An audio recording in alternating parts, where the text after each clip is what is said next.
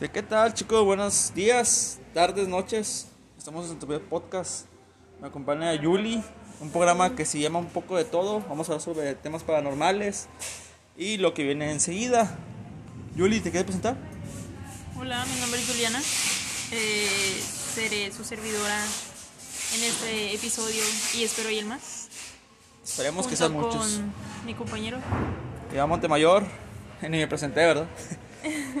Pero bueno, vamos a empezar este con un tema s- sencillo o Hoy nos enfocaremos más que nada en temas paranormales, paranormales. ya que como dice, pues el nombre del programa es un poco de todo. Pero hoy empezaremos con lo más básico, ¿no? Las cosas paranormales. Sí, sí, sí, creo que a Sí, todos nos ha nos pasado, ha pasado. algo paranormal. Incluso aunque no sea paranormal, pero creo que te ha sacado un buen susto. Eh, algo que tú quieras. Mm, Pues la verdad, yo directamente, me imagino que mejor tú tienes una historia muy, muy impactante, ¿verdad? No son Eh. tan impactantes, Pero pues tiene su... pero tienen sus cosas paranormales, ¿no? Sí. Bueno. Yo, pues yo la verdad, que me acuerde ahorita en este momento, mm, bueno, no, no es algo paranormal, pero nos pasó en un rancho. Eh, fuimos, este, pues mi rancho está en Zacatecas, Concha de Oro, ahí por terminal. Entonces, eh, dos primos, yo y mi hermano fuimos a un cementerio, nomás a, a ver qué había, muertos, seguro.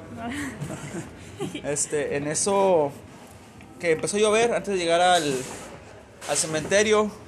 En ese, entonces, en ese caso, nos pusimos en la bardita. Es una barda. Es muy corta. En- entonces, en eso empezó a llover. Y de repente estaba como que un pararrayos, no sé qué sería, la verdad. Entonces, en eh, como estaba un pararrayos cerca, nos cayó un rayo. Muy cerca. Todavía me acuerdo que no lo vi directo, sino que le vi. Mi primo usaba usa lentes. Entonces lo vi contra reflejo. Y se vio una luz muy, muy, muy espampanante. En ese momento, pues nos decidimos de irnos de volar. No voy a ser que nos cayó otro rayo. No, mejor no da miedo, pero es una experiencia muy, muy random que tuve. ¿Y tú? Me ¿Qué pasó a mí algo también. También a ti. bueno, a mí eh, hace unos días me levanté temprano pues para venir a trabajar. Me iba a meter a bañar. Cuando salgo de mi cuarto, eh, saliendo luego, luego sale mi primo. Yo recuerdo que en la madrugada la puerta del cuarto estaba cerrada con la luz prendida. Entonces, ya, voy, me meto a dormir, me levanto, es hora de, bañarnos. Y cuando salgo, está la puerta abierta con el foco apagado y yo veo una silueta de una persona sentada al fondo del cuarto. Sentada así, muy cómoda. Yo dije, ay, este güey, me asustó. Entonces yo me bajo. Cuando entro al cuarto de mi abuelita, ahí está mi primo, dormido. Entonces yo me asusté mucho, me metí a bañar. Me daba mucho miedo subir, la verdad. Eh, subo y me vuelvo a asomar al cuarto y no hay nadie ya. No hay nadie. Entonces yo después, ya en la tarde, le pregunté a mi abuelita y a mi primo a todos si alguien había entrado al cuarto, si alguien había apagado el foco. Y no, mi primo se la pasó dormido, nadie, nadie apagó el foco, nadie abrió la puerta y nadie estaba en el cuarto. Pero si había alguien sentado ahí. Sí. Y, obviamente se me fue la sangre a las patas, ¿cómo no? Y que me echa. Si iba modorra, me desperté. Me desperté. Esa es una de las cosas que me han pasado en casa de mi abuelita. Me han pasado muchísimas más cosas. Por ejemplo, ayer este, estaba con, con mi pareja en la casa. Y yo entré a la casa y yo sentí una mala vibra. Sentí una sensación muy pesada de miedo. Y ella también.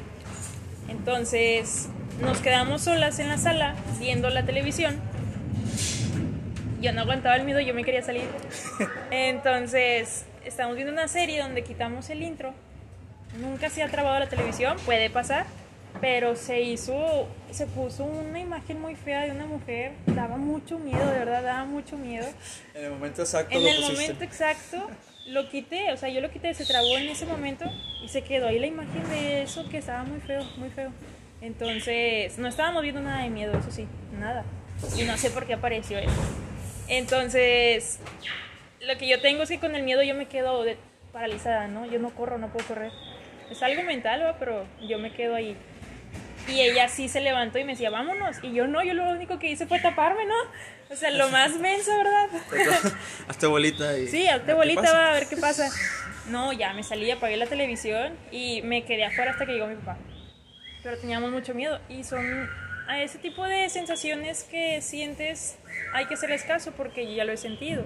Cuando tengo miedo en algún lugar o el ambiente muy pesado es porque hay algo. Me pasó en la casa de mis papás. eh, yo le dije a mi mamá, es que siento muy pesado el ambiente, tengo mucho miedo. Y mi mamá me dijo, no, no estés fregando, vete a dormir. Tu mamá, vete Eh, a dormir, vete a no, no, dormir. no moleste. vete a dormir. Entonces, este, mi hermana esa vez se quedó en casa de mi abuela y yo me quedé solita en el cuarto. Prendieron la luz del lavabo, la luz del baño, entró la luz, pero pues, estaba oscuro mi cuarto y yo pues quise dormirme, ¿no? Yo sentí esa sensación de que algo me estaba viendo y donde abro los ojos vi una sombra negra viéndome, vi algo que estaba aquí. Entonces eso corre hacia el closet y se escuchan las bolsas del closet, habían bolsas, se escucharon y ahí fue donde dije, así, sí había algo. Me levanté y me fui al cuarto de mis papás y ya yo estaba llorando, tenía mucho miedo y yo me acosté con ellas como por una semana, ya no podía dormir sola. Entonces este, ese tipo de sensaciones hay que hacerle mucho caso. En mi caso, cuando yo siento el ambiente muy pesado es porque pues sí pasan cosas. ¿Tú tú sentiste que era conocido o algo o simplemente sentiste ese... Es una sensación incómoda, de miedo. No estás cómoda, el ambiente se siente raro, no, no se siente bien. Entonces es lo que he sentido yo en varias ocasiones y me pasan esas cosas. Que nadie me cree, ¿verdad? De que nada, estás loca. Y sí pasan, ¿no? No, pero la verdad. Ah, es cierto. Eh, Ah, por es eso cierto. No, creo que tus historias son muy, muy buenas. aquí Eh, hacemos un libro de de mis historias, ¿verdad? historias. Le- las, el, el séptimo sentido, el séptimo, séptimo sentido de Yuli. el séptimo sentido de Yuli. Ya contratamos a gente para que haga la película. Y pues muchísimas más que nos han pasado. A mí, eh, de hecho, en el trabajo igualmente, eh, pues hacemos estos, este, ¿cómo se llama? Se me fue, simulacros contra incendio, evacuación. Entonces, uno, uno de esos, este, pues una alarma y todo sale, tienen que, tienen que salir. Entonces, como soy parte de la brigada de contra incendios, igual tengo que checar que no se quede nadie em, en una sección o, o buscar, a- o incluso en el baño, que pasa que hay, hay, en el baño. Entonces, en eso son tres pisos. Entonces, yo estaba en el segundo piso y en, como se abocaron todos, ya no, ya no quedaba nadie ahí en el, en el área. eh, yo me regresé a checar otra vez si se había quedado alguien. En ese momento, en el tercer piso se escuchaban muchos pasos corriendo. Entonces yo me saqué de onda y dije, se quedaron ahí. O sea, no me hicieron caso a la, a la evacuación. Al momento yo de subir, ya no se escucharon. La parte de arriba es como tapas de madera. Y pues obviamente cuando pisas se oye todo el, Piso todo el de ruido. madera. Este, entonces eh, me subí y no, pues obviamente no vi nadie. Yo sí me saqué de onda y dije, pues, ¿qué se oyó? Y para eso, cuando subí, en una parte de esa sección, digamos que subo escaleras a la derecha, en el fondo se escuchó que alguien corrió. Entonces yo me acerco, pero nadie estaba. Son cosas que digo, pues a lo mejor, a lo mejor alguien realmente pasó, pero el tiempo en que yo subí escaleras, el momento que ellos corrieron, es imposible no verlo. No, y aparte los pasillos son largos, ¿no? Sí. Son pasillos largos, no hay manera de que se no, no hay manera de que se escondan, pues. Sí, de hecho me puse a pedir. De hecho, esa no es de que casi siempre cuento cuando hay evacuación. Bueno, hay, hay una que contaron aquí hace poco de igual un brigadista que vio a un niño aquí en la bodega. Vio a un niño. Bueno, por cierto, ahorita estamos en la bodega, ¿verdad? Ah, si escuchan ruidos raros, Si escuchan pues, ruidos raros, pues, este, pues ya saben. Bájenle ahí uno. Este, sí, vieron a un niño entrar a un baño. Entonces, este, pues los brigadistas tienen que revisar todo, ¿no? Sí. Sale, No, ve a un niño salir y se escucha que está hablando con una mujer. Entra al baño de mujeres y no hay nadie, no hay ninguna mujer, no hay ningún niño. Eh, están buscando a ese niño y nadie vio a ese niño. O sea, aquí sí aparecen cosas también, muchas cosas. Ya no voy a checar los baños. No, no, a mí sí me da miedo cuando ya no hay nadie. En ocasiones, este, bueno, en lo personal, eh, a lo mejor no están. Obviamente, si te dan miedo, porque tenemos miedo a lo desconocido, es obvio. Eso es cuando tú no ves algo, este, obviamente tenemos miedo. Mientras que no lo veamos, vamos a tener miedo que es. No y más, este, exact- exactamente, estamos preparados. Este, de hecho, también, este, pero cuando, es, más cuando escuchas una voz familiar. ¿Nunca te ha pasado eso? Que No. escuchas este, una voz familiar. Bueno, vamos a darnos a, a mi infancia. Eh, yo cuando estaba en la secundaria, eh, pues me levantaba, me, me cambiaba, me iba al baño antes de irme a la secundaria. Entonces eso me fui al baño y mientras obviamente estoy haciendo el baño. Este, en la, lo que viene siendo el patio, escucho la voz de alguien jugando con un perro. Lo escucho muy claro. Es este una voz que se parece mucho a la de mi prima. Y yo pues en aquel tiempo pues estaba, no estaba tan chiquito, pero sí pensaba pues mi prima está, jugando con el perro. Pero para eso pues me acordé que mi prima pues no, no está en la casa, o sea, fue en inercia. Como estaba medio dormido pensé eso directamente. Me bajé y me salí del baño. Cuando me salí fue exactamente cuando pensé dije, ¿quién va a estar a las en la madrugada jugando con un perro y con una pelota? Entonces, típico, vas a ver qué, qué pasa. Y no había nadie, obviamente. No había, ni el vecino estaba atrás, ni el vecino en, en ese momento creo que no tenía perros. Entonces sí fue algo que me acuerdo muy, muy, muy bien de que, que se me quedó la voz como que era mi prima jugando con un perro. Ay, una niña ahí, ¿verdad? Ah, sí, de hecho sí, eso es este. Hasta este digo que a lo mejor del mismo sentido que cuando sales piensas que vas a ver a la niña sentada o no sé, viéndote de lejos. Como las fotos que ponen de repente en redes sociales que, que la niña está ahí. Qué miedo. Ay, no, duele. Y fíjate, una vez fui a un panteón y iba con mi mamá. Y yo, bueno, íbamos toda la familia, ¿verdad? Pero yo en ese, esa vez yo iba con mi mamá caminando y en una tumba vi a mi bisabuela. Y dije, ¿qué? O sea, yo le dije a mi mamá, mira, es mi abuelita. Y mi mamá dijo, no manches, sí se parece mucho, pero era ella. De verdad, era ella. Es que no era ni la gemela ni, ni que se parecía, era ella. De verdad, era ella. Se vestía igual. Estaba sentada en otra tumba, ¿va? que no era de ella. Yo dije, a lo mejor está platicando, ¿va? pero era ella. Y nunca se me va a olvidar esa vez. Yo actualmente le pregunto a mi mamá, ¿te acuerdas de esa vez que vimos a mi bisabuela? Dice, no. Pero yo sí, porque fue algo muy impactante para mí verla ahí sentada. Es que no, no era alguien que se parecía a ella, era ella. Era ella. Era ella, yo la vi a ella. ¿Cuántos años tenías? eh? Tenía como 12 años. 12 años. Ajá. Yo la vi y dije, no puede ser, si es ella. Y nadie me cree, o sea, yo le puedo decir a cualquiera y no me creen, ah, se parecía. No. Yo, Juliana, ahorita yo te puedo decir asegurar que en esa edad yo vi a mi bisabuela sentada. Entonces, este sí fue de que, hijo de su. Y, y tenía sus lentecitos y todo. Y estaba así viendo todo. Y dije, ah, yo pasé casi a un lado. Dije, no puede ser. Yo seguí caminando, ¿verdad? De hecho, nos dirigíamos a su tumba. Pero ah, son cosas que sí te pasan de que, de su mecha. Me imagino que entre más, bueno, más niños somos, más perspectivos somos de, de ese tipo de cosas. Sí, de hecho, sí, siempre los niños son así. Como hay una historia de una persona muy cercana a nosotros. Una vez me platicó que en donde él vivía, una señora le platicó que su nieto estaba hablando como que con un niño imaginario. Hasta que un día el niño entró a la casa y le dice, invité a mi amigo a jugar. Y la abuelita le dice, ah, sí, pásenle. Pero ve a su nieto nada más entrar, no ve a nadie más entrar. Y el niño iba hablando, jugando, jugando, jugando.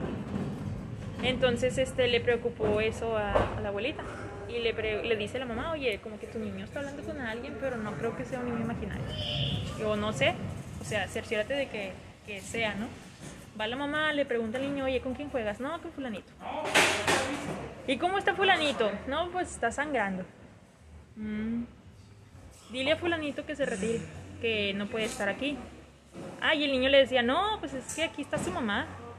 Y la mamá, la mamá del niño le dice, oye, ¿y dónde está su mamá? Está ahí colgada en el techo.